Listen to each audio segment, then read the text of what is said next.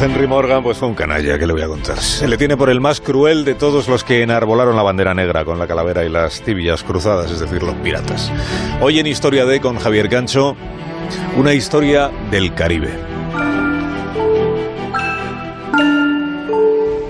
El Caribe fue un nido infecto de piratas. Los ingleses prefieren llamarlos corsarios porque suena menos delictivo, pero eran piratas.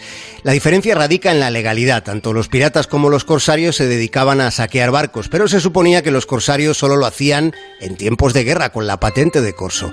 Eso era lo que se suponía, y es mucho suponer que la realidad que se cuenta se parezca a la realidad ocurrida. Y una parte considerable de la historia con H mayúscula ha sido escrita por guionistas al servicio de un interés poderoso. Fijemos en Sir Henry Morgan, con consideración de caballero por la corona británica, cuando en realidad fue un criminal filibustero. Morgan fue el pirata que saqueó Portobelo, Maracaibo y Panamá. Durante el asedio de Panamá, un tipo llamado Esquemelán, un francés que participó en la contienda, describió la violencia salvaje de los marineros que obedecían al caballero Henry Morgan. Esquemelán detalla casos espeluznantes de torturas para lograr que los españoles capturados confesaran dónde tenían sus tesoros. A un pobre hombre que cogieron en casa de un rico propietario le descoyuntaron los brazos, le colgaron de los testículos, le cortaron la nariz y las orejas antes de rematarlo con una lanza. Morgan regresó a Inglaterra como un hombre de bien, proclamado caballero por Carlos II, siendo designado por su altísima majestad como teniente gobernador de Jamaica, donde se dedicó a perseguir piratas que no favorecían los intereses de la bandera británica.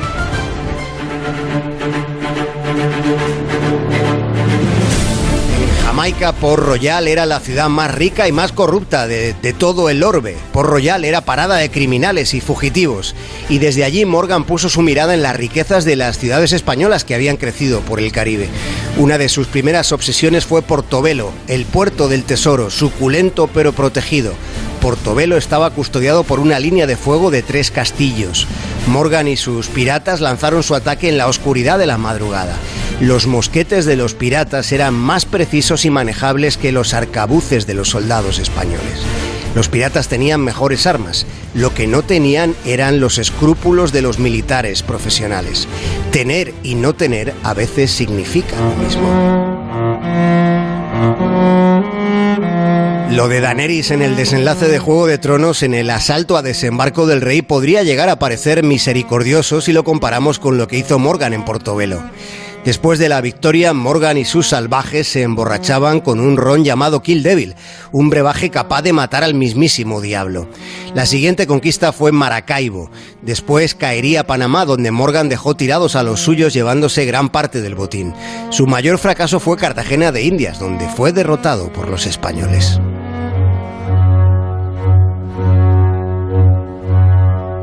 En el Caribe, las aguas de color turquesa se mecen en playas inmensas de arena blanca.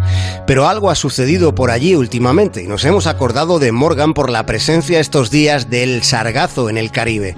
Es una marea de algas que está invadiendo playas paradisiacas. Es una infestación de algas que han cubierto mil kilómetros de arenales. Pero no solo es el aspecto.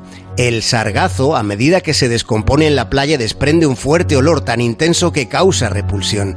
Es como una invasión de piratas vegetales. Huelen mal y están matando el negocio turístico del Caribe. Más de uno. En Onda Cero.